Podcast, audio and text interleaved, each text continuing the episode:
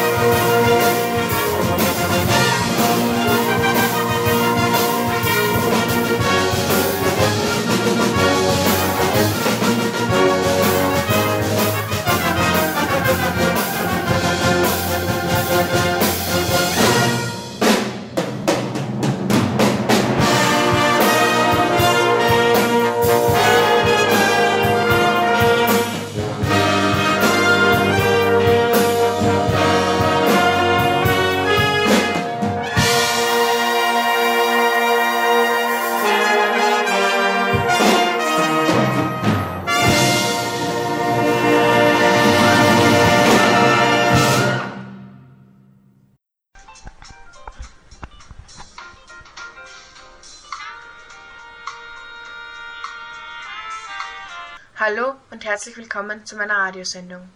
Obwohl die Universitäten wegen Corona derzeit leergefegt sind, stellen sich trotzdem manche die Frage, was sie studieren sollten.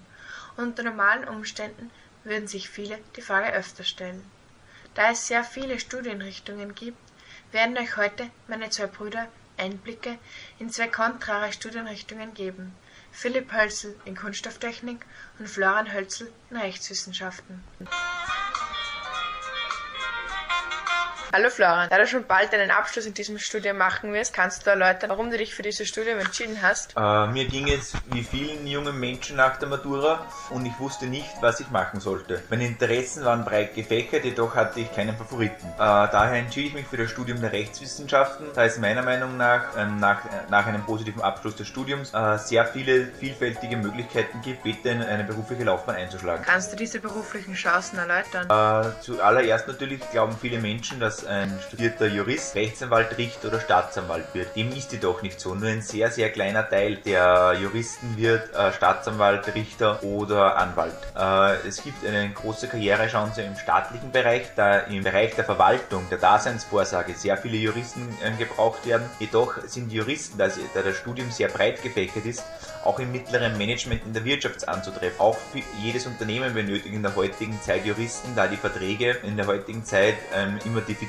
werden und oft von normalen Angestellten nicht mehr äh, absolviert werden können. Also glaubst du nicht, dass du später einmal Jobprobleme haben wirst, aufgrund, dass es so viele Interessenten gibt? Nein, es gibt eine Studie der Neuen Zürcher Zeitung, einer Schweizer Zeitung, dass Juristen dieselbe Arbeitslosenquote haben wie Ärzte und eine viel geringere als Wirtschaftswissenschaftler. Dies liegt daran, dass eben Juristen nach Abschluss des Studiums sich sehr leicht tun, äh, auch noch später etwas dazu zu machen. Man bekommt sehr viele Einblicke im Studium und daher fällt es uns sehr, sehr leicht zum Beispiel nebenbei noch eine Wirtschaftsausbildung zu machen und und und. Was wirst du nach deinem Studium wahrscheinlich machen? Äh, da ich nach der Matura ein Jahr Vollzeit und seitdem Teilzeit im Handel arbeite, möchte ich äh, im Handel bleiben und hier im mittleren Management als Gebietsleiter einsteigen. Ähm, äh, an sich sagen zwar viele, die das hören, Jus hat nichts mit dem zu tun, was sie später machen, jedoch stimmt dies nicht. Ich merke es auch im täglichen Leben, im Arbeitsleben im täglichen, dass ich äh, mein Studium sehr oft anwenden kann und nebenbei habe ich während des Studiums auch sehr viele Einblicke in die Wirtschaft bekommen, da es auch viele Vorlesungen freiwillig, aber auch verpflichtend über Wirtschaft gibt. Gab es schon einmal Situationen, in denen du bereut hast, dich für dieses Studium zu entscheiden? In jedem Studium äh, kommt es einmal vor, dass man einen Hänger hat oder ein Tief hat und man sich denkt, hat das überhaupt alles einen Sinn, was ich hier mache? Jedoch merkt man innerhalb der ersten sechs Monate meiner Meinung nach gut, ob das Studium für einen geeignet ist oder nicht. Wenn es nicht geeignet ist, soll man auch innerhalb der ersten sechs Monate aufhören und wechseln. Das ist auf der Uni kein Problem, nach sechs Monaten ein Studium zu wechseln. Ein Hänger in späteren Zeiten ist ganz normal und sollte einen nicht beunruhigen, der geht vorüber. Wie viele Studenten inskribieren jährlich circa für dieses Studium? An der JKU habe ich mal gelesen, dass es circa 600 Studenten pro Jahr sind. Und wie viele glaubst du deiner Meinung nach ähm, wechseln diese Studium innerhalb des ersten Jahres? Sehr viele. Man sieht es bei den großen Vorlesungen wie Privatrecht, wo am Anfang des Jahres ca. 400 ähm, Leute pro Vorlesung sitzen und am Ende des Jahres nur noch 100 ähm, drin sitzen. Natürlich hängt es auch damit zusammen, dass viele merken, dass eine Vorlesung nicht verpflichtend ist und auch keinen Mehrwert hat für einen selbst. Jedoch würde ich schon sagen, dass im ersten Jahr wahrscheinlich Minimum 20 bis 25 Prozent der Personen wechseln. Woran scheitern die meisten? Äh, viele gehen das EU-Studium mit einer falschen Vorstellung an man kann das Jus-Studium nicht durch Auswendiglernen erlernen. Es ist schon sehr viele angewandte Rechtswissenschaft dabei. Viele glauben auch, dass äh, das Jus-Studium sehr einfach ist, was jedoch dann in den ersten Monaten zu einer bösen Überraschung führt. Das heißt, wem würdest du dann das Rechtswissenschaftsstudium empfehlen? Ich würde Rechtswissenschaften allen empfehlen, die äh, nach dem Studium nicht genau wissen, was sie machen wollen, jedoch eine gute, solide Ausbildung haben wollen und sich auch nicht so schade sind, auch nach dem Studium noch zwei, drei Jahre daran, sich zusätzlich ausbilden zu lassen. Wie lange braucht man für dieses Studium? Die Normstudienzeit wären acht Semester, jedoch beträgt die Abschlusssemesterquote der JKU 13 Semester. Welchen Titel bekommt man, wenn man dieses Studium erfolgreich hat? Magister. Und gibt es schon vorher auch Titel, die was man bekommt? Nein, das Jus-Studium ist zwar aufgebaut, so dass in zwei Bereiche, in den ersten und in den zweiten Bereich. Den ersten Bereich erhält man nach circa einem Jahr, jedoch berechtigt der zu keiner Titelführung, sondern ist einfach nur der erste Studienabschnitt. Das heißt, man bekommt einen Titel erst wirklich nur bei abgeschlossenem Studium. Warum bekommt man bei diesem Studium noch den Magistertitel verliehen, wenn in vielen anderen Studienrichtungen schon die Bologna-Reform in Kraft getreten ist? Äh, die Bologna-Reform wurde deswegen erfunden, um Studenten zu ermöglichen, nach einem Jahr in Linz zum Beispiel in Italien weiter zu studieren oder in Großbritannien. Daher wurden die Studien vereinheitlicht. Dies führt, dies führt bei der Juristerei zu nichts und da natürlich die Rechtsordnung eines jeden Landes unterschiedlich ist. Auch werden zum Beispiel gewisse Streitfragen in der Juristerei in Deutschland und Österreich unterschiedlich bewertet. Das heißt, es hätte keinen Sinn, ähm, wenn man als, Jus-Student ähm, das Studium sehr oft in verschiedenen Ländern fortsetzt. Jedoch ist es in News auch gerne gesehen, mal ein Auslandssemester zu machen, vor allem im angelsächsischen Raum, um auch mal die andere, weil ähm, die Differenzen zwischen deutschsprachigen Juristerei und angelsächsischer Juristerei sehr groß sind und es sicherlich nicht von, äh, von Schaden ist, mal ein Jahr zu sehen, wie diese Juristen arbeiten wenn man eine Prüfung ein paar Mal nicht besteht, hat man dann trotzdem noch Möglichkeiten, sich diese auszubessern und das Semester nicht zu verlieren? Ja, das ist ein großer Vorteil am Jurastudium, da es nicht sehr aufbauend ist. Nur die großen Fächer sind aufbauend. Es gibt in der Juristerei sehr viele kleine Fächer, wie zum Beispiel Arbeit- und Sozialrecht, Steuerrecht, Unternehmensrecht, welche mit einem Aufwand von drei Monaten äh, erledigt werden können. Und daher kann man, wenn man in eine Prüfung nicht hineinkommt bei der Anmeldung oder weil man eine große Prüfung daneben gesetzt hat, noch umsatteln und eine der kleinen Prüfungen machen und verliert so nicht das ganze Semester wie in anderen Studien. Was kann man machen, wenn man mit einem Professor mal nicht so gut zurechtkommt? Hier liegt ein großer Vorteil im Gegensatz zur Schule vor und im Gegensatz zu anderen Studien, die nicht zu überlaufen sind. Da ist fast jedes Institut hat drei, vier Professoren, die für dieses Fach zuständig sind. Selbst in ganz, ganz kleinen Fächern gibt es meistens drei Professoren. Das heißt, wenn man mit einem Professor nicht klarkommt bei der mündlichen Prüfung, muss man nicht das zweite Mal äh, bei diesem Professor antreten, sondern kann den Professor ohne Probleme wechseln und dies führt auch zu keinem Nachteil im Studium, da das gängige Praxis auf der Universität ist. Welche Skills braucht man deiner Meinung nach? Gewissenhaftes Arbeiten bei der Falllösung und das Allerwichtigste ist, da die großen Prüfungen alle mit einer mündlichen Prüfung enden, das gute Argumentieren der eigenen Ideen. Wird das Studium eher von Männern oder eher von Frauen besucht? Früher war es sehr männlich dominiert, da heute aber schon mehr Frauen Matura machen als Männer, übernehmen auch im Jus-Studium schon langsam die Frauen das Zepter. Bei technischen Studienrichtungen gibt es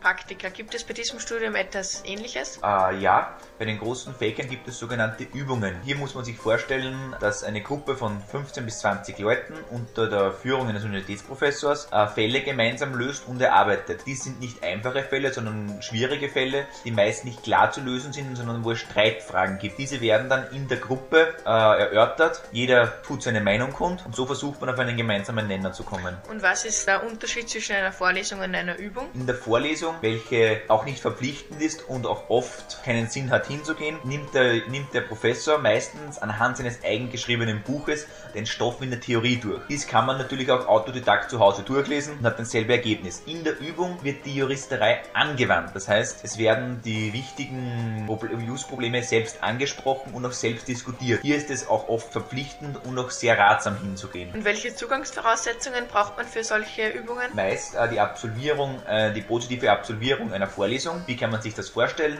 Die Vorlesung wird meist abgehalten und danach gibt es am Ende des Jahres einen Test, den man online an durchführen kann. Der ist aber nicht so schwer, da man da die Vorlesung eigentlich nur zur Wissensauffrischung oder zur Wissensvermittlung gibt und nicht zur Wissensarbeit. Danach gibt es die sogenannten Arbeitsgemeinschaften in den großen Fächern wie bürgerliches Recht, öffentliches Recht, Strafrecht. Die sind im Grunde wie die Übungen, nur in einer verkürzten Form und noch nicht mit den diffizilen Problemen. Wenn man zum Beispiel die Arbeitsgemeinschaften sich schon sehr schwer tut und nur mit vier bis fünf besteht und nur durch Glück besteht, ist es vielleicht ratsam, das Studium zu wechseln, da man dann in der Übung im Grunde keine Chance hat. Kannst du erläutern, was eine Arbeitsgemeinschaft ist? Im Grunde eine, eine, eine abgespeckte Übung. Man taucht zum ersten Mal in die Fälle ein. Man, man erarbeitet zum ersten Mal gemeinsam Fälle, im Gegensatz zur Vorlesung, wo ja nur die Theorie drankommt. Nur natürlich einfach ganz, ganz abgespeckt im Gegensatz zur Übung. Es werden auch keine juristischen Probleme angesprochen, sondern man lernt einfach die Falllösung in, in jenem Fach.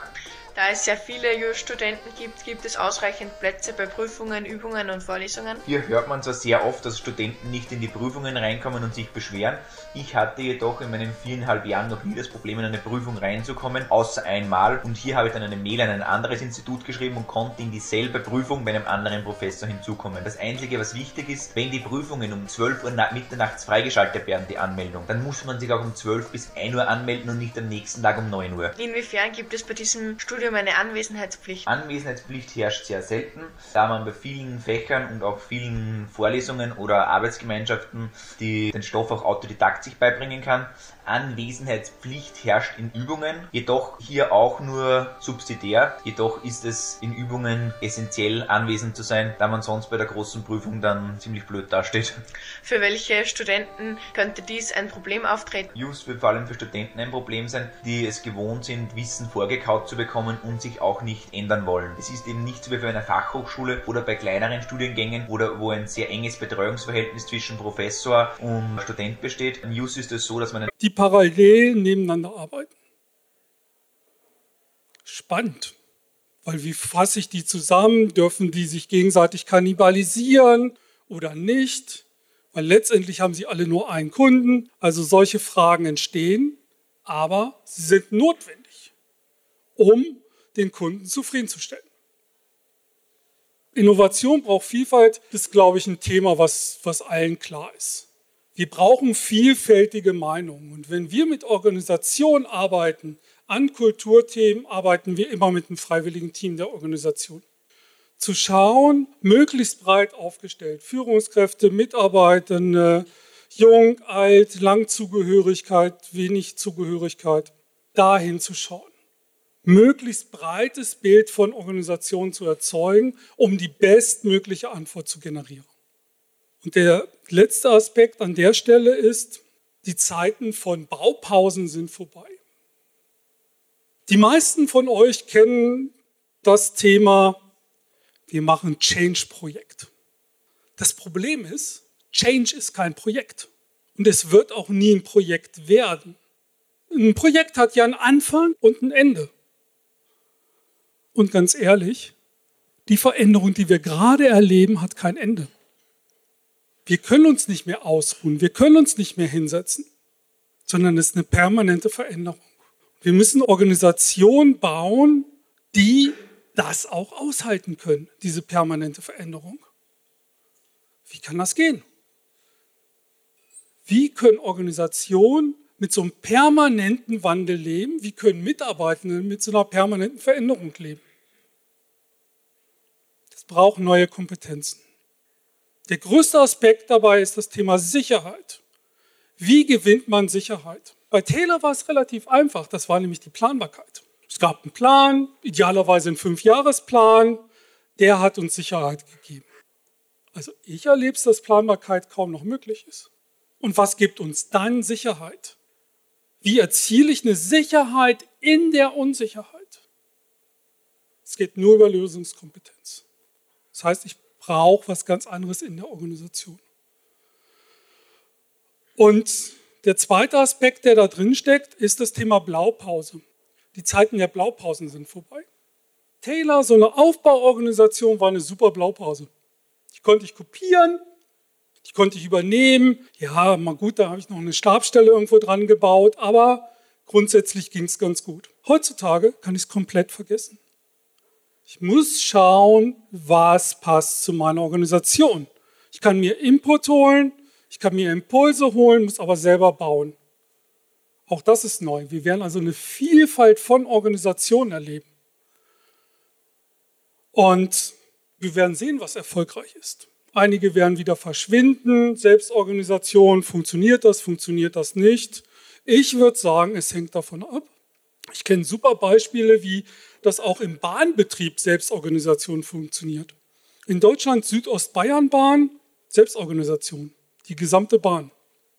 Also auch Bahnbetrieb, so, so Themen, wo man glaubt, da funktioniert es gar nicht, funktioniert es. Und um zum Schluss zu kommen oder um nochmal den Überblick zu schärfen, habe ich mal so die sieben Aspekte aufgerufen, die für mich New Work sind. Einmal ist es Fairness. Also wie gehen wir mit mit uns um? Wie gehen wir untereinander mit um? Wie gehen wir aber auch mit dem Kunden und dem Lieferanten um? Das Thema Transparenz. Wie transparent sind wir denn innerhalb der Organisation? Wenn wir Verantwortung nach unten delegieren, brauchen die die entsprechenden Informationen, um Entscheidungen zu treffen. Das Thema Flexibilität, großes Thema. Wir werden nachher das Thema Arbeitszeit ja kurz, kurz haben als einen Schwerpunkt. Aber nicht nur Flexibilität in der Arbeitszeit, Flexibilität Arbeitsort, Flexibilität, wie gestalte ich überhaupt meinen Arbeitstag. Das Thema Partizipation, können Mitarbeitende mitsprechen? Können Mitarbeitende mitentscheiden? Sind sie daran beteiligt an dem, was passiert? Selbstverwirklichung, also wofür ist denn der Einzelne da? Also wofür stehen Sie morgens auf? Wofür steht ihr morgens auf? Was ist abends anders, als es noch morgens war? Was ist euer Wertbeitrag? Das Thema Wir-Denken. Wenn ihr an Wir denkt und eure Organisation, wer ist denn das? Ist das eure Abteilung? Ist das euer Team? Ist es die Gesamtorganisation? Zählen Kunden mit dazu oder nicht? Zählen Lieferanten dazu oder nicht? Wie groß kann ich das Wir denken? Und der letzte Aspekt, Scheitern als Option. Das heißt nicht, dass ich scheitern will, sondern das Bewusstsein, dass es scheitern kann. Wir gehen sehr stark davon aus, dass wir was umsetzen und es wird funktionieren. Und wir tun alles dafür, dass es funktioniert. Vielleicht nicht so, wie es am Anfang gedacht war, aber wir probieren es. Und das ist eine riesen Herausforderung. Darf man denn überhaupt Fehler machen? Was passiert denn, wenn einer einen Fehler macht? Wird der Schuldige gesucht? Oder schaue ich dahin, was könnte unserer Organisation helfen, dass wir diesen Fehler nicht nochmal machen? Weil das ist eigentlich das Einzige, was interessiert. Das ist so mein Blick auf das Thema New Work aus den letzten Jahren mit Organisationen, mit Filmprojekten. Als Einstieg kleiner Überblick von mir. Vielen Dank.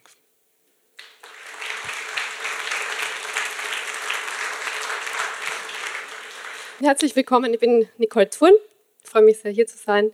Und ich habe mir gedacht, ich erzähle ein bisschen über mein Leben als Kreative und wie ich zum Thema New Work gekommen bin. Also ähm, ich bin eine Journalistin und deswegen ist meine Frage ja auch, wie are so New Work are we? ich muss leider immer alles hinterfragen. Ich habe vor zwei Tagen äh, New Work mal wieder eingegeben in Google und geschaut, wie viele Suchergebnisse kommen. Es sind ähm, 14 Milliarden 410 Millionen. Entweder es suchen ganz viele Leute einen neuen Job oder es hat doch etwas damit zu tun, dass das kein Nischenthema mehr ist. Ähm, also ich war schon ganz schön äh, überwältigt davon. Ich werde jetzt ein bisschen mehr noch äh, erzählen, wie ich überhaupt als Journalistin dazu gekommen bin, mich mit dem Thema New Work zu beschäftigen. Macht ja nicht jeder. Keep calm and become a journalist. Das war bei mir nicht unbedingt das Thema. Ich wollte mit 14 unbedingt Journalistin werden, weil ich mir gedacht habe, ich kann dann mit Schreiben endlich Geld verdienen. Ähm, dann kam die Deutschschularbeit dazwischen und deswegen habe ich mir gedacht, ich lasse das dann einfach bleiben mit dem Journalismus und mache halt was Gescheites und äh, studiere Psychologie oder Pädagogik. Ich habe dann Pädagogik studiert und äh, auch Soziologie und dann mit 24, also zehn Jahre später, habe ich mir immer noch gedacht, ich will immer noch Journalistin werden, hatte aber eine jahrelange Schreibblockade und eigentlich gar nichts gemacht in diese Richtung. Habe mich dann aber beworben für ein Praktikum für eine große Tageszeitung in Österreich und habe dann mir gedacht, das entweder ich schaffe das oder ich werde halt Betreuerin in einem Kinderhort, was jetzt nicht unbedingt mein bester Plan gewesen wäre. Mir schrieb dann der Chefredakteur innerhalb von zwei Minuten zurück. Er hat es an die Online-Redaktion weitergeleitet, weil er glaubt, dass das halt besser passt und ich war ziemlich enttäuscht darüber. Und dann kam aber die Online-Chefin mit dem Thema an, naja, Sie haben leider keine Praktikumsstellen zu vergeben, aber sie hätte einen Job für mich. Und so bin ich reingerutscht in meinen Purpose quasi, kann man so sagen, das ist ja das neue Schlagwort. Und habe den Traumjob gemacht, den ich immer machen wollte, bin dann intern gewechselt zum Karriereteil und habe mich mit dem Thema Arbeitsmarkt und Arbeitswelt begonnen zu beschäftigen. Und das waren ja die Themen, die mich als Studentin schon wahnsinnig interessiert haben. Und ich habe mich dann auch wieder erinnert an einen so einen komischen Professor, von dem ein Freund von mir mal erzählt hat, als ich so Anfang 20 war. Und der hatte die Idee, dass man irgendwann mal mit einem 3D-Drucker Zeugs ausdrucken kann. Und ich mir gedacht, was ist das für ein Typ? Und dann bin ich drauf gekommen, der hat da ganz spannende Ansätze, weil ähm, der redet ja auch über den Arbeitsmarkt und der hinterfragt das ganze System. Ich habe den äh, Professor dann wieder vergessen, aber das war der Friedhof Bergmann und bin dann halt mit der Zeit wieder dazugekommen. Ich habe mich dann äh, als Journalistin sehr viel eben mit Arbeitsthemen beschäftigt, habe CEOs interviewt, habe mit Personalberatern gesprochen, habe Startups porträtiert, was auch immer. Und das, was mich am meisten interessiert hat, war eigentlich immer die Leute, die etwas anders machen, die Leute, die ausbrechen aus dem alten starren System und ihr eigenes Ding machen oder irgendwas umkrempeln, Manager, die alles hinschmeißen, weil sie frustriert sind und sagen, ich gehe jetzt auf Weltreise oder ich gründe eine NGO. Das war so mein Ding. Und so mit der Zeit habe ich dann gemerkt, das sind eigentlich meine Themen. Was mir aber dann irgendwann gefehlt hat, war mit Menschen zu arbeiten. Also ich habe dann selber so eine kleine Sinnkrise bekommen und habe mir gedacht, ich kann mir vielleicht meinen Job ein bisschen selber gestalten und selber kreieren. Ein Thema, das ja jetzt auch gerade sehr im Kommen ist. Und habe ähm, beschlossen, ich will jetzt nicht nur Journalistin sein, ich will auch so ein bisschen die Mitarbeiterentwicklerin spielen. Und habe von einem Kollegen damals, der in Altersteilzeit gegangen ist, die Weiterbildungsagenten übernommen intern.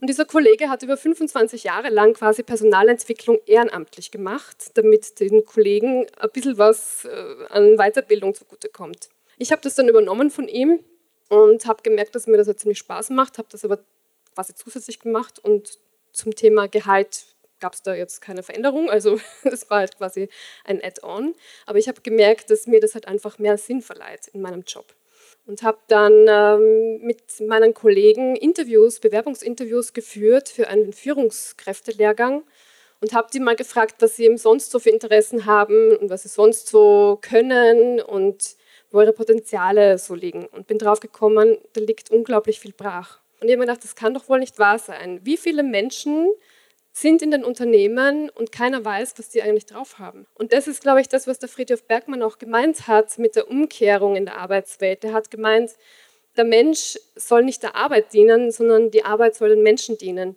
Und wir müssen uns das wieder zunutze machen und wir sollten wirklich uns selber wieder ausdrücken können in der Arbeit. Das war mein privates, quasi mein praktisches Aha-Erlebnis damals auch. Ich habe dann äh, 2016 im Herbst nach fast zehn Jahren die Möglichkeit bekommen, das Unternehmen zu verlassen. Am Donnerstag habe ich die einvernehmliche Kündigung unterzeichnet. Am Freitag habe ich meine Sachen geholt aus dem Büro. Und am Samstag in der Früh beim Aufwachen hatte ich die Idee, ja, ich schreibe jetzt mal, ich gründe meinen eigenen Blog, ich gründe mein eigenes Magazin und das heißt New Work Stories. Weil ich mir gedacht habe, New Work, das ist etwas gewesen, das war ein Nischenthema damals. Ich habe dazu auch Geschichten gemacht mit Microsoft und mit Telehase, die da ihre Mitarbeiter sehr viel entscheiden ließen. Aber es war halt schon, schon noch ein nischiges Thema.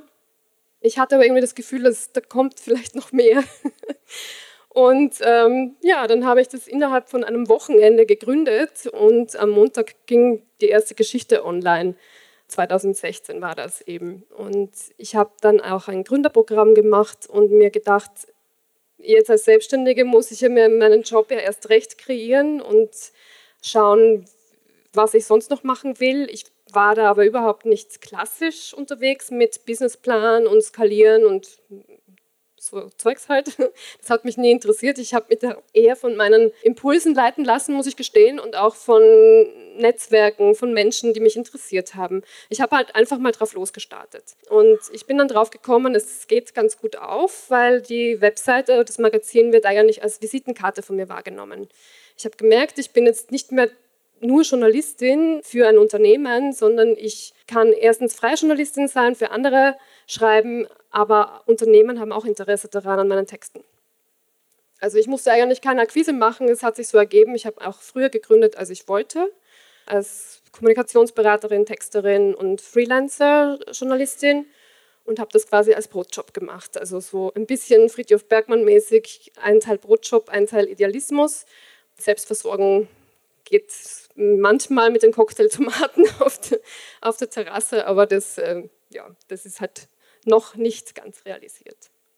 Also wie gesagt, der hat mich sehr geprägt, der Friedhof Bergmann. Ich habe äh, die Bücher gelesen, Neue Arbeit, Neue Kultur zum Beispiel. Und er hinterfragt halt das komplette System. Und das fand ich auch ziemlich spannend, weil das tun ja die wenigsten. Also wenn wir jetzt von agilem Arbeiten reden, dann reden wir sehr oft von Effizienzgetriebenheit. Wir reden oft davon, Bürokratie abzuschaffen und flüssiger zu arbeiten und näher am Kunden zu arbeiten und mehr selber zu entscheiden. Das ist alles super, alles gut, aber das System selber ändert sich dadurch vielleicht noch nicht. Also der Mensch, der ja die Arbeit sich aneignen soll und nicht die Arbeit, die den Menschen ausnutzen soll, da, sind wir, glaube ich, noch lange nicht. Wer mich auch sehr geprägt hat und sicher auch viele andere in der Bubble, in der wir uns noch befinden mit New Work, äh, ist Frederic Laloux, der Reinventing Organizations äh, geschrieben hat. Ein Buch, das äh, evolutionäre Organisationen vorstellt, wo es eben auch darum geht, selbst organisiert zu arbeiten, einem höheren Sinn zu dienen und etwas für die Gesellschaft beizutragen. Und das auch noch so, dass die Mitarbeiter gut damit können, dass die zufrieden sind in ihrer Arbeit, sich einbringen können, aber eben auch die Kunden da Verbesserungen draus ziehen. Weil ich glaube, es ist ja nicht damit getan, sich jetzt intern immer nur mit, um die Mitarbeiter zu kümmern und gar nicht mehr um die Kunden, was leider ab und zu ja auch passiert in solchen Transformationsprozessen. Ja, wie gesagt, also das haben wir eh schon besprochen, New Work ist sehr vieles. Ich habe irgendwie den Eindruck gehabt, medial gesehen als Journalistin, dass es immer so Hypes gibt oder so Trends, die gerade en vogue sind. 2012 war das ja noch nicht so ein Thema, da war es, denke ich mal, mehr so dieses mobile Arbeiten und die ersten Coworking Spaces, die so aufkamen. 2016 waren es dann die Großraumbüros. Es gibt natürlich noch viel mehr, aber 2018 würde ich sagen, war das agile Arbeiten der absolute Hype und letztes Jahr natürlich auch noch. 2019 war dann das Thema Purpose das große Ding, das sich bis ins Marketing dann durchgefressen hat, kann man so sagen. Purpose, Sinnfindung, ich will mein eigenes Ding machen. Und ich denke mir, das ist schon natürlich auch ein sehr, sehr wichtiger Aspekt, der jeden Einzelnen von uns betrifft.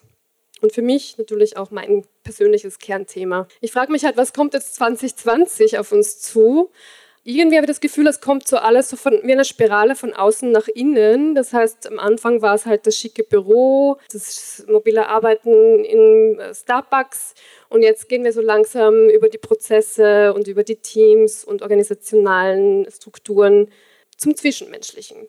Also Beziehungen, der Mensch zu sich selbst, glaube ich, ist die Konstante im Leben. Also vor allem, wenn es sehr stark um Veränderungen geht, hm, je mehr ich da schwanke und je mehr ich mich da verunsichern lasse von Veränderungsprozessen oder was es auch immer ist, desto schwieriger wird es für mich. Und je mehr ich mich stressen lasse, desto schwieriger wird es auch. Äh, man hat ja auch herausgefunden, die Harvard Medical School hat da große Studien dazu gemacht, dass Oxytocin, das Bindungshormon, auch gleichzeitig ein Stresshormon ist. Das heißt, wenn wir unter Stress agieren müssen, dann müssen wir das eigentlich anderen Leuten erzählen und dann brauchen wir Zuspruch von anderen. Dadurch wird Oxytocin dann überhaupt erst ausgeschüttet und dadurch äh, vertiefen sich Beziehungen. Das heißt, Stress und Beziehung, das hängt sehr stark zusammen. Andererseits geht es auch darum, nicht nur die Arbeit zu sehen, also nicht nur diese Fixiertheit und diese Selbstoptimierung, die ja auch sehr stark um sich greift, zu sehen, sondern eben auch die Beziehung zur Familie, die Beziehung zu Freunden, die Beziehung zur Natur wieder aufleben zu lassen. Also ich denke mal, wenn man das in einem größeren Kontext sieht, dann kann man vielleicht Arbeit auch menschenfreundlicher gestalten.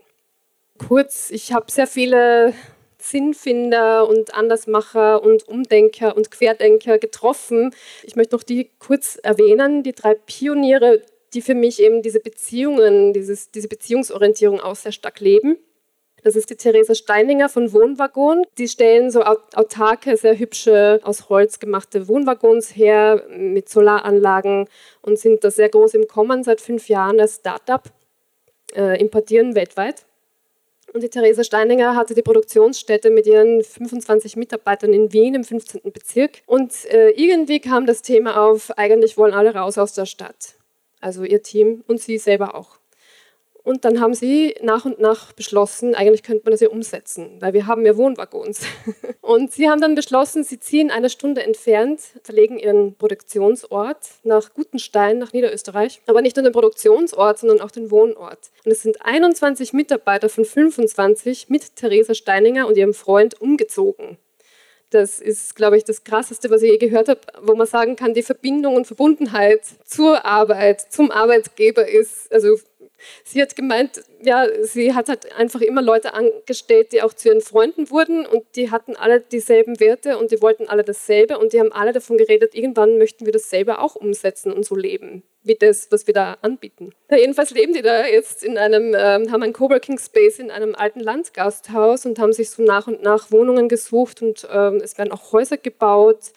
Ähm, sie haben den Bürgermeister eingebunden und das gesamte Dorf eigentlich und machen immer wieder Veranstaltungen dann der zweite äh, Herr, der mich sehr inspiriert hat, war Nipun Mehta. Da habe ich ganz aktuell auch ein Interview mit ihm online. Das ist ein indischstämmiger Amerikaner, der in San Francisco studiert hat, im Silicon Valley, eine Karriere vor sich hatte bei Micro Sun Systems und der beschlossen hat, er möchte sein Leben dem Geben widmen. Er hat seinen Job hingeschmissen in jungen Jahren und hat mit Freunden gemeinsam eine NGO gegründet, die Service Space heißt. Und das sind jetzt 500.000 Freiwillige weltweit, die da in Projekten quasi durch so ein Inkubatorprogramm gehen. Und der sagt, ähm, der tritt ein für eine Gift Economy, also für eine Wirtschaft des Gebens, wo die Unternehmenskultur daraus besteht, dass man eben dem anderen gerne etwas gibt und nicht nur immer nimmt. Und er hat auch gemeint, ähm, laut Harvard-Studien gibt es eben drei Typen von Menschen. Das sind eben die, die, die immer geben, die Geber, die, die immer nehmen, die Nehmer. Und die dritten sind die Matcher. Das sind die, die einmal das machen und einmal das machen, je nach Kontext. Und er hat gemeint, ähm, wenn du nur eine Person in einem Team hast, die kontinuierlich gibt, dann werden die anderen so nach und nach auch zu Gebern werden. Und das Spannende ist auch wieder, das Oxytocin wird ausgeschüttet. Das heißt, ich verbinde mich mehr mit den anderen, ich verstehe mich besser mit den anderen, es sorgt für eine bessere Stimmung und es sorgt für eine bessere Produktivität. Dann der dritte war der Patrick Grom von der TAM Akademie. Das ist eine Akademie, die es äh, schon seit 30 Jahren gibt, die aber neu übernommen wurde und sich neu aufgestellt hat und die auch New Work Themen anbieten, Weiterbildungen anbieten und Lehrgänge anbieten. Und da ist es sehr spannend, die Menschen kommen dorthin als Bewerber und können sich aber auf Rollen und Aufgaben bewerben, die sie interessieren. Also Patrick Kromm zum Beispiel war vorher in einem großen Konzern als Industriekaufmann tätig und hat dann gemeint, er will was ganz anderes machen und macht dort jetzt eben Trainings, Recruiting und Development. Also da geht es mal darum, die intrinsische Motivation muss vorhanden sein und man muss eben fähig sein, sich das selber zu organisieren und sich selber weiterzubilden. Dann hat man dort eben eine Chance. Das finde ich auch sehr spannend. Interessant ist auch, sie haben Rollen und Aufgaben. Es gibt keine fixen Positionen. Und dort gibt es auch kein fixes Gehalt. Es gibt so eine Art Grundgehalt, das marktkonform ist. Aber sie äh, sagen, du bekommst eine Zusatzpauschale pro Monat und die hängt davon ab, wie deine Lebensumstände sind. Das heißt, brauche ich jetzt gerade mehr Geld, weil ich Baby bekommen habe, Haus baue oder was auch immer? Oder einfach mehr Geld haben will, weil ich mir einen Porsche kaufen will, keine Ahnung, dann äh, wird das in einem Gehaltsrat bestimmt.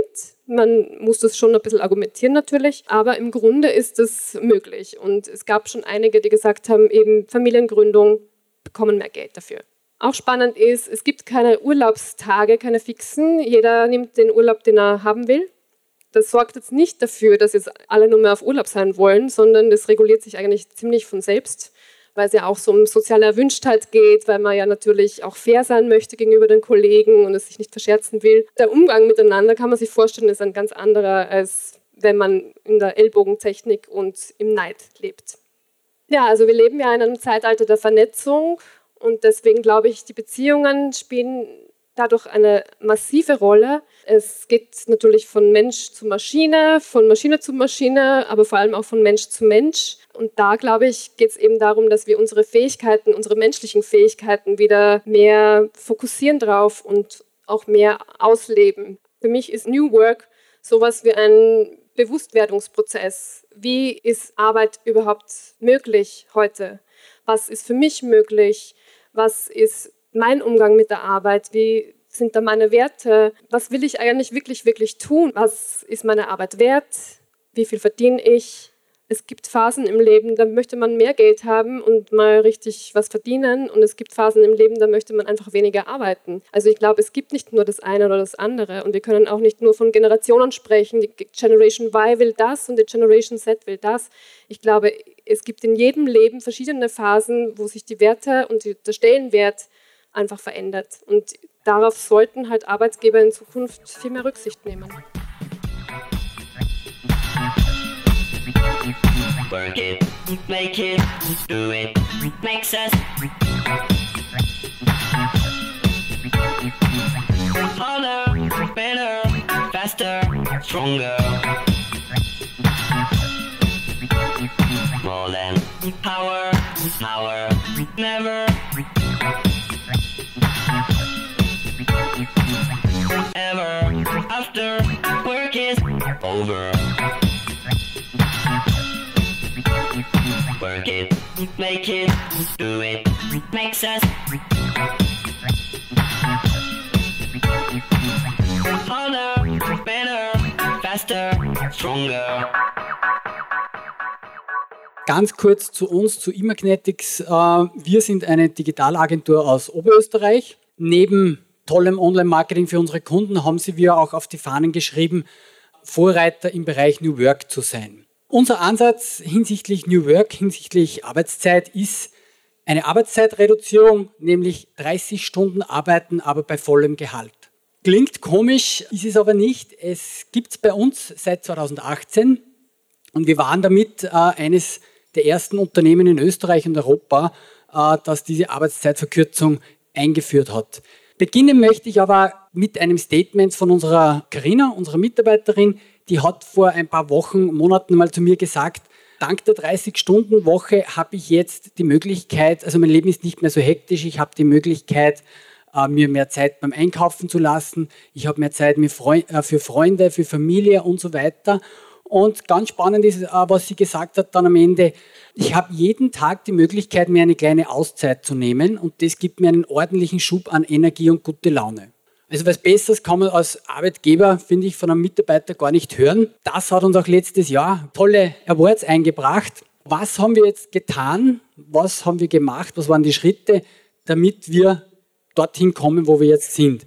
Da muss ich mittlerweile sogar schon fünf Jahre zurückgehen. Da hat das Ganze begonnen bei uns schon. Und so wie jede Geschichte beginnt, es war einmal sozusagen bei Immagnetics im Jahr 2015, wir waren eine kleine, feine Agentur. Wir waren circa 10, 12 Mitarbeiter. Wir hatten eine gute Auftragslage, genügend Kunden. Das heißt, man kann sagen, eigentlich lief es gut. Dann ist aber etwas passiert, mit dem haben wir nicht gerechnet. Ähm, der Fachkräftemangel hat uns eiskalt erwischt. In Wahrheit war es ein bisschen ein schleichender Prozess, denn was wir aber 2015, Ende 2015 das erste Mal richtig gemerkt haben. Damals waren wir dann in der Situation, auf, auf Einsteigerjobs, Juniorjobs haben wir im Schnitt so zehn Bewerbungen bekommen und auf Seniorjobs, also mit Erfahrung, teilweise überhaupt keine Bewerbungen mehr. Obwohl wir sogar mal testweise das Gehalt deutlich über den Branchenschnitt gehoben haben, äh, ist es genau gar nichts passiert. Die Folge war dann, die bestehenden Mitarbeiter haben natürlich die ganze Workload machen müssen, erledigen müssen. Es hat zu Überstunden geführt. Das freut keinen Mitarbeiter, wenn es über einen längeren Zeitraum vor allem geht. Und die zweite Folge war, die Kunden, vor allem die Bestandskunden, mussten teilweise sechs Monate warten auf Umsetzungen. Sowas freut natürlich keinen Kunden und im schlimmsten Fall sucht er sich eine andere Agentur. Das war dann der Zeitpunkt, wo wir selbst, also ich und mein Partner überlegt haben und gesagt haben, jetzt müssen wir etwas tun weil wo soll das noch hinführen? Im Jahr 2015 sind schon Zahlen für den Fachkräftemangel für die Zukunft prognostiziert worden und da haben sie mir gedacht, wenn wir jetzt nichts tun, dann ist es wahrscheinlich zu spät. Wir sind dann wirklich hergegangen und haben uns da ein bisschen an den Richard Branson angelehnt, denn der Schritt eins war einfach einmal wirklich eine Kultur einzuführen. Das ist die Basis für so ein Vorhaben, die dazu passt. Und ab sofort galt der Slogan bei uns, zufriedene Mitarbeiter sorgen für zufriedene Kunden. Und vor allem, Mitarbeiter ist nicht gleich Ressource, sondern Mitarbeiter steht im Fokus der Mensch. Das war unser Ziel ab diesem Tag. Ja, aber nur mit, mit tollen Slogans kann man sich gar nichts kaufen. Es war einfach die Frage jetzt nur, was müssen wir tun, damit wir das wirklich erreichen? Wir haben zwei konkrete Ziele gehabt. Mehr Bewerber mit der richtigen Qualität natürlich und auch eine entsprechende Reichweite am Arbeitsmarkt oder als Arbeitgeber zu erlangen. Ich habe mich mit zwei Themen beschäftigt, moderne Mitarbeiterführung, Fachkräftemangel, was kann man dagegen tun, habe mir Beispiele aus der ganzen unzählige Stunden Hörbücher angehört von anderen Unternehmen, Silicon Valley, äh, Südamerika bis hin nach Europa und bin irgendwann auf die Beispiele mit den Arbeitszeitverkürzungen gestoßen. Vor allem in Schweden, die sind halt immer einen Schritt voraus. Und das hat mich von Anfang an fasziniert. Denn eines habe ich selbst gewusst aus vielen oder mitbekommen in vielen Bewerbungsgesprächen, nur mit einem Top-Gehalt lockst du heutzutage keine Talente mehr. Das Statussymbol meiner Meinung nach, das hat sich etwas gedreht heutzutage, ist nicht mehr nur das Materielle, sondern ist die Zeit. Und das belegt sehr schön diese Umfrage, die war übrigens von Karriere.at auf einer Personalmesse in Wien. Ähm, die haben nach den Gamechangern bei der Jobsuche gefragt und da sieht die 30-Stunden-Woche klar vom Gehalt. Logisch, Gehalt muss auch passen. Ja, und wir sind der Meinung, Statussymbol ist die Zeit. Man definiert sich heutzutage nicht mehr nur über die Arbeit, über den Job. Wir können unseren Vorgängergenerationen danken. Jeder erbt etwas, also wir sind materiell gut aufgestellt und deswegen geht es um viel mehr. Man braucht Zeit, Freizeit für Familie, für Freunde, für die Hobbys, fürs Reisen, für was auch immer. Ja? Auch für diese Dinge muss genügend Zeit sein. Und deswegen war auch unser Ansatz, unser Lösungsansatz damals, wir reduzieren von 38,5 Stunden auf 30 Stunden, aber bei gleichem Gehalt. Das war ganz wichtig, weil wir nicht wollten oder wollen, dass sich unsere Mitarbeiter Zeitjob suchen müssen. Leben muss noch leistbar sein. Und dann haben wir Folgendes gemacht. Man sieht schon, da ist schon wieder ein bisschen Zeit vergangen. Wir haben das gut überlegt und lange geplant. 2017 haben wir das dann gleich auch unseren Mitarbeitern vorgestellt.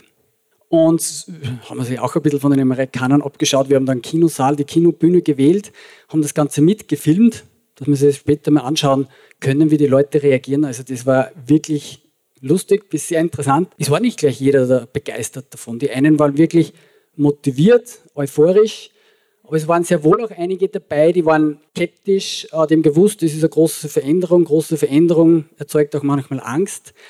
Wir haben aber dann versucht, die Chancen und Risiken einerseits fürs Unternehmen aufzuzeigen, aber auch, und das war auch ganz wichtig, was kann das für das persönliche und eigene Leben bedeuten. Danach waren zum Glück alle sehr schnell im Boot, alle Mitarbeiter, und über die nächsten Wochen und Monate hat sich jeder hingesetzt im Wald und hat überlegt, wie kann ich besser arbeiten? Vor allem, wie kann ich effizienter arbeiten?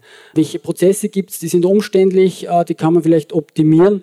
Und vor allem, wo kann ich die Technik, ja, und da sind wir beim Stichwort Digitalisierung einsetzen, um die Arbeit zu erleichtern.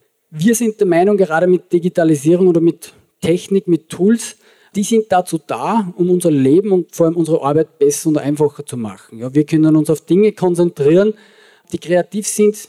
Wir können mehr am Kunden arbeiten und Routineaufgaben, Standardaufgaben, wiederkehrende Aufgaben, die kann man heutzutage sehr leicht mit Tools erledigen und auch automatisieren. Das war der erste große Bereich. Der zweite große Bereich kommt eher aus dem Zeitmanagement. Wir haben einfach überlegt, was sind Zeitfresser, welche Möglichkeiten gibt es, um unterbrechungsfreie Zeiträume zu schaffen, damit man einfach konzentriert arbeiten kann. Ja, und danach haben wir das Ganze getestet. Ende 2017 war das dann. Äh, Im Herbst 2017 über zwei Monate haben wir das live getestet, evaluiert und dann haben sie wir wirklich alle gemeinsam im Team, und das war wirklich auch Teamwork vom ersten Tag bis zum letzten, äh, haben sich hingesetzt und überlegt, ist es möglich? Das Ergebnis war, ja, es ist es möglich, aber mit diesen Rahmenbedingungen und die waren für alle akzeptierbar. Und dann haben wir gesagt, gut, dann machen wir es, wir führen das Ganze ein.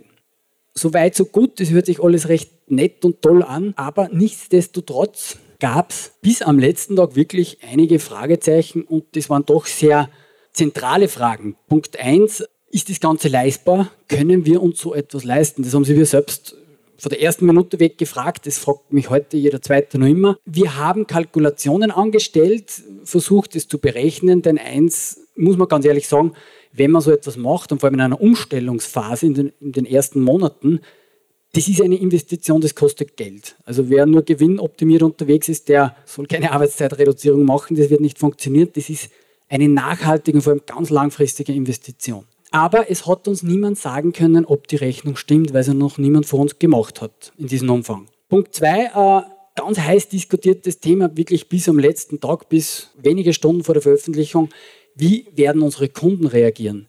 Verstehen die das vom, von der ersten Minute weg, dass das auch im Sinne unserer Kunden ist und nicht nur im Sinne der Mitarbeiter? Oder beginnen sogar Kunden zu kündigen?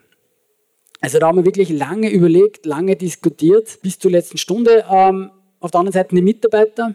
wir haben nicht gewusst, bestehende Mitarbeiter, okay, der Testphase war erfolgreich, die hat zwei Monate gedauert, aber wie wirkt sich das langfristig aus? Wie reagiert der Bewerbermarkt? Bekommen wir wirklich mehr Bewerber und vor allem bekommen wir die richtigen? Oder kriegen wir nur Bewerber, äh, die was glauben, bei uns muss man jetzt eh nichts hackeln?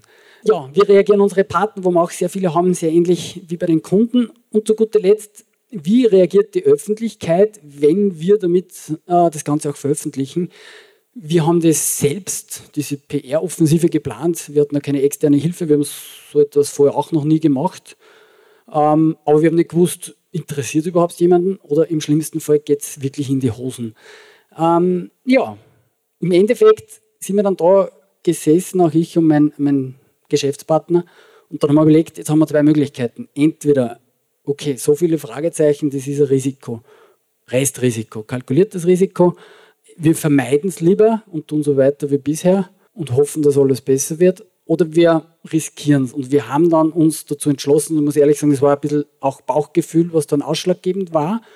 Dann war der Tag da, das war der 20. Februar 2018, also mittlerweile schon unglaubliche zwei Jahre aus.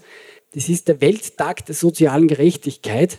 Den haben wir absichtlich so gewählt. Äh, das haben wir auch dahingehend PR-mäßig vorbereitet. Da haben wir das veröffentlicht. Genau um 7 Uhr in der Früh wir sind alle da gesessen vor den Bildschirmen und haben gewartet, dass die ersten Journalisten anrufen. Ja, und dann ist eines passiert, nämlich gar nichts. Wir sind selbst schon da gesessen, haben sich gedacht, so viel Zeit investiert, so viele Stunden investiert, in Wahrheit Geld investiert. Äh, keinen interessiert das gibt es ja nicht. Ja, es ist Zeit vergangen, ich glaube so ein, zwei Stunden und dann plötzlich waren wir auf ORF.at und dann ist losgegangen wir waren dann wirklich, ich glaube, eine Woche nur beschäftigt mit Interviews. Wir waren in allen großen Medien vertreten in Österreich und teilweise in mehreren Ländern in Europa. Das war sehr intensiv, sehr interessant, sehr spannend. Also, es ist aber noch etwas passiert in den ersten Stunden und es haben nämlich Kunden angerufen und die haben uns nicht gratuliert, sondern die waren nämlich der Meinung, dass wir jetzt einfach unsere Preise erhöhen, weil irgendwie müssen wir es ja finanzieren. Wir haben bis heute wegen der Arbeitszeitreduzierung nicht unsere Preise erhöht. Es ist zum Glück bei, ich glaube, es waren eine Handvoll Kunden geblieben, die konnten wir beruhigen, die sind noch immer Kunde, also es hat auch kein Kunde deswegen gekündigt. Ja, nachdem der ärgste Rummel in Wahrheit vorbei war, haben wir dann die Wochen, Monate noch genützt, organisatorische Dinge, Dienstverträge anpassen, Gleitzeitvereinbarung anpassen und so weiter. Und dann war, das ist mittlerweile unser persönlicher Feiertag, der 1. Oktober 2018. Da haben wir auf 30 Stunden reduziert. Was weniger bekannt ist, wir haben bereits mit 1. Juni 2018 auf eine 34-Stunden-Woche reduziert als Zwischenschritt, damit sozusagen der Freiheitsschock für die Mitarbeiter nicht so groß ist. Heute ist der 30. Jänner. Heute stehe ich da und jeder wird sich fragen, und wir fragen sich das täglich, was ist passiert, wie wirkt es sich aus? Vorweg kann man eines sagen, ähm, es funktioniert. Es hat besser funktioniert, als wir geglaubt haben. Ich muss aber auch ganz ehrlich sagen, äh, es funktioniert nicht reibungslos immer. Es gibt immer wieder Herausforderungen. Da muss man aber sehr flexibel sein und Lösungen finden. Aber, und das ist ganz wichtig, diese großen Bedenken, diese Fragezeichen da am Schluss, die sind alle nicht eingetreten. Kein einziger Kunde hat gekündigt. Die Mitarbeiterzufriedenheit ist sehr, sehr gut. Der Bewerbermarkt hat wirklich sensationell reagiert. Wir haben, wie ich eingangs erwähnt habe, damals vor fünf Jahren zehn Bewerber gehabt auf Einsteigerjobs. Jetzt bekommen wir 100 Bewerbungen in einem Monat. Wir haben auf Jobs mit Erfahrung vor fünf Jahren keine einzige Bewerbung gehabt. Der letzte Call war letzten Sommer. Äh, da hatten wir 80 Bewerbungen. Und da zählt nicht nur die Menge, sondern auch die Qualität. Ich muss ganz klar sagen, da sind die Besten auch aus der Region dabei, die was man in dieser Branche bekommen kann. Interessant, wir haben auch nachhaltige Medienpräsenz bekommen. Äh, sogar die EU hat uns eingeladen nach Brüssel, um darüber über unser Modell zu diskutieren. Und letzten Dezember haben wir sogar ins Forbes geschafft in einem Atemzug mit Microsoft und Adidas und Immagnetics aus dem Mühlviertel. Wir wurden 2019 von einem externen Agentur, die spezialisiert ist auf Arbeitszeit, äh, Xeims aus Wien ist das, evaluiert. Und unsere Mitarbeiter sagen, 83 Prozent fühlen sich aufgrund der 30-Stunden-Woche gesünder als zuvor. Aber was ganz interessant ist, denn das wird oft kritisiert bei Arbeitszeitverkürzungen, 63 Prozent haben gesagt, die Arbeitsbelastung ist sogar gesunken. Und weitere ich glaube 30, 33 Prozent haben gesagt, die Belastung hat sich zumindest nicht verändert. Das heißt, in Summe haben 96 Prozent unserer Mitarbeiter gesagt, die Arbeitsbelastung ist gleich oder sogar besser geworden.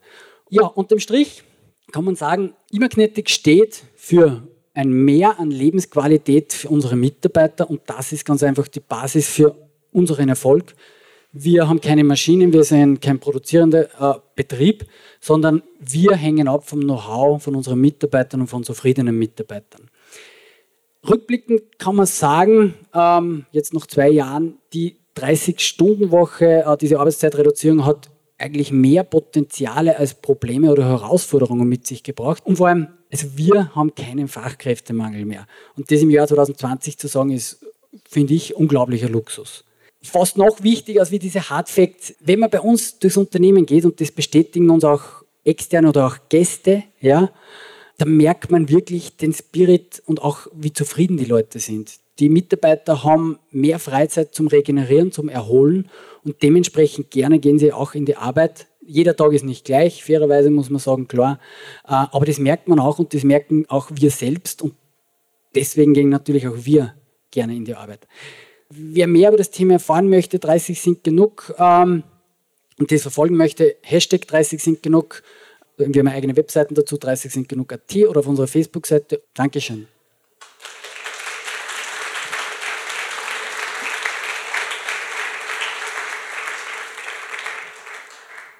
Für unsere Radiosendung wurden die Beiträge gekürzt. Die ausführlichen Talks inklusive Videos findest du auf der Facebook-Seite der Creative Region Linz and Upper Austria.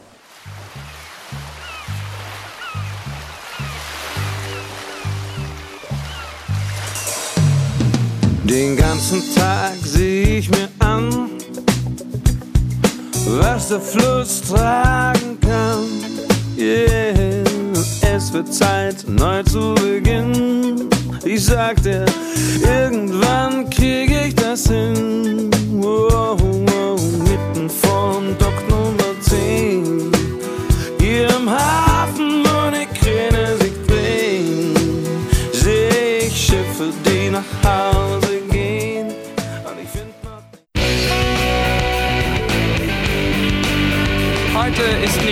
Tage. Wir kommen wieder, keine Frage. Also, das war's dann mit Frech.